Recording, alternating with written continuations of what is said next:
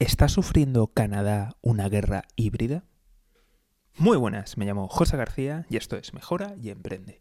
Hoy vamos a hablar de un tema espinoso y delicado, ya que, veréis, esto va a ser controvertido porque lo que comenzó siendo unas protestas, en principio, contra una medida que exigía a los camioneros estar vacunado para poder cruzar la, frontera entre Canadá y Estados Unidos, al final ha derivado en un bloqueo de la capital canadiense, Ottawa, de la declaración del estado de emergencia y de que las fuerzas de seguridad se hayan tenido que emplear duramente. Pero además tiene una serie de indicativos muy preocupantes que nos indican por dónde se está moviendo el mundo.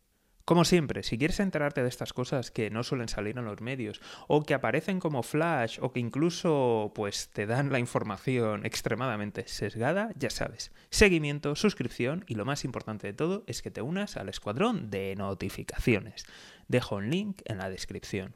Y ahora, comencemos. Si has buscado por ahí, es posible que te hayas dado cuenta de que ha habido una serie de protestas, de camioneros, en fin, te voy a contar un poco la secuencia y luego te voy a dar los datos interesantes y por qué me pregunto, ¿está Canadá sufriendo una guerra híbrida? Primero de todo, hubo una protesta de, camioneros eh, ya que se les exigía que tenían que estar vacunados para poder cruzar la frontera. Canadá es un país que tiene, eh, tendría que revisar exactamente los datos para dártelo con certeza, pero juraría que tiene más del 80% de la población vacunada. Entonces estamos ante, y con pauta completa, con lo cual estamos en un país que tiene una altísima tasa de vacunación y que todo esto, pues bueno, no debería de suponer mucho problema. Es más, dentro de las encuestas, la población, eh, como está la mayoría vacunada, eh, se siente pues muy feliz, contenta y apoya este tipo de medidas de mano dura con la gente que no está vacunada. Y por tanto, pues bueno, le parece bien y hay un apoyo. Con lo cual, parece un poco extraño lo que ha pasado. Pero bueno, ha pasado. Después, eh, cuando comenzó estas manifestaciones que empezaron a, bloquear toda la, ciudad, la capital de, Canadá, Ottawa, pues también se unieron pues otros grupos, ¿no? Otros grupos que están en contra de todas, absolutamente todas las restricciones e incluso grupos antivacunas. Finalmente, esto ha desembocado en el bloqueo de la capital durante más de una semana y que finalmente hayan tenido que declarar el estado de emergencia, el estado de alarma para realmente mm, controlar la situación, ya que las autoridades, eh, las policías de, la zona estaban completamente desbordadas. Lo curioso de todo esto es que mm, entre los manifestantes, de hecho hay imágenes, las puedes buscar en internet, aunque algunos medios pues no han hablado, no lo han nombrado, encontrábamos, pues bueno, eh, banderas nazis, encontrábamos banderas confederadas, encontrábamos banderas de Trump y otro dato curioso es que en menos de una semana este movimiento, o comillas, comillas, pues resulta que ha recibido financiación internacional por valor de más de 10 millones de dólares.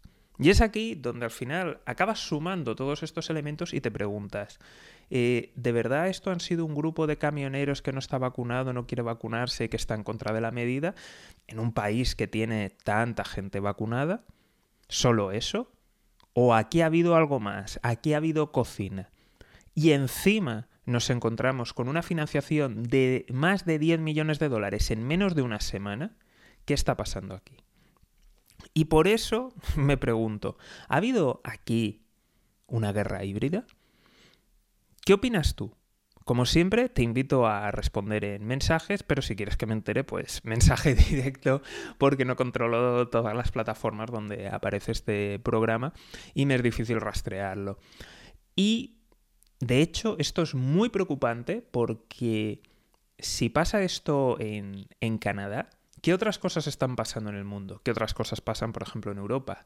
Y ya ni te cuento qué otras cosas están pasando en América Latina, en África y en el sudeste asiático. En fin, vamos a estar muy atentos a este tipo de, acontecimientos, tanto en Canadá como en cualquier otra parte del mundo, y de las implicaciones que tienen. Como siempre, te invito a participar, conocer tu opinión y, lo más importante de todo, seguimiento, suscripción y toda la suerte del mundo. Un saludo y hasta pronto.